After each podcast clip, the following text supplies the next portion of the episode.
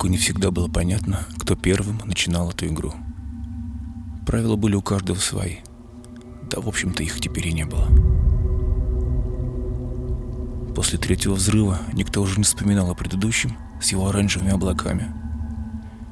И тем более о первом, наполнившем реку медленно плывущей мебелью, автомобильными шинами, яркими детскими игрушками, телевизорами и телами своих бывших владельцев. Их глаза, они всегда были открыты навстречу ужасу и ночи. Впрочем, солдаты рассказывают и не такое.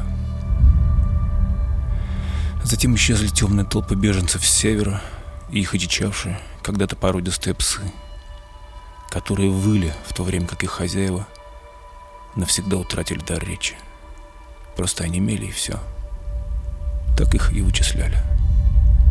И уводили куда-то. Были слухи, что морская охрана вывезла всех на дальние дымные острова.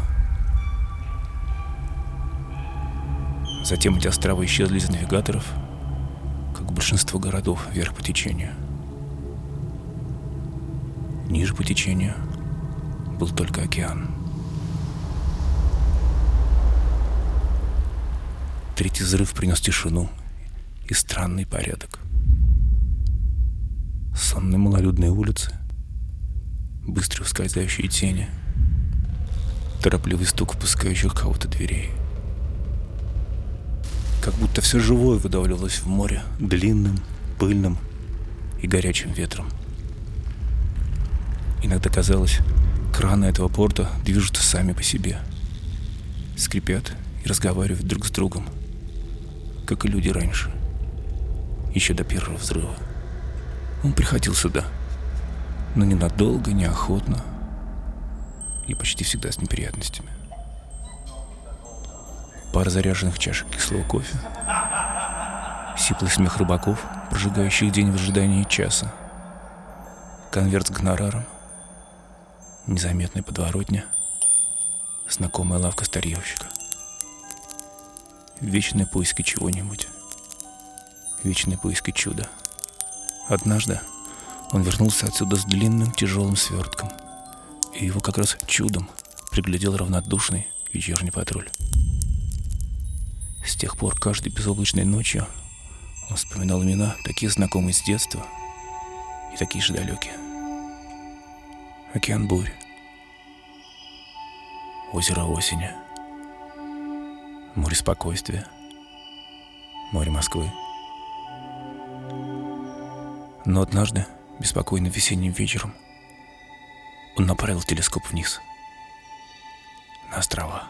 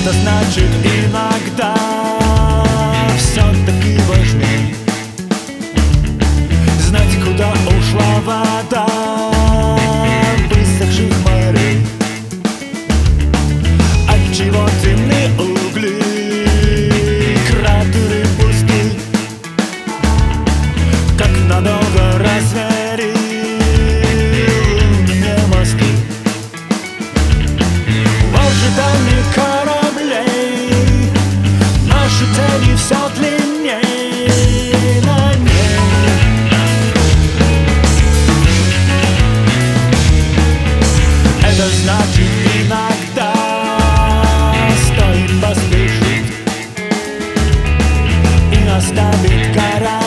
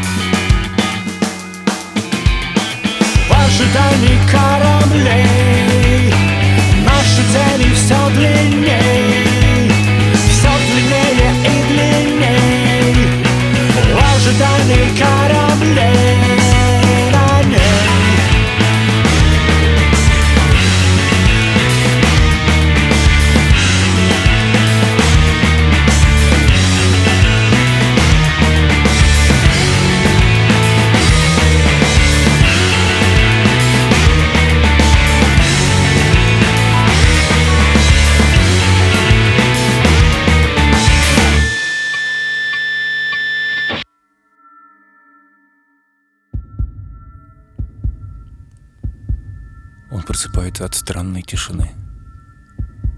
Ни утробного звука мотора, ни грохота волн на железную коробку. По привычке, без всякой надежды, нажимает на железную дверь.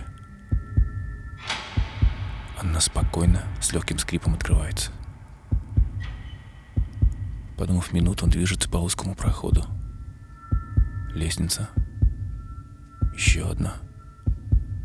Люк нараспашку, и в нем яркие, как драгоценные камни звезды, мерцающие в теплом волокнистом воздухе. На палубе ни души. Неожиданно небольшое судно спит в компании себе подобных посреди огромной мерцающей бухты. У спущенного на воду трапа покачивается оранжевая резиновая лодка. На постепенно светлеющем востоке то, что казалось исполинской фабрикой, принимает свои обычные очертания. Это не завод и не трубы. Это древний город и тысячи его башен. И они тоже начинают оживать.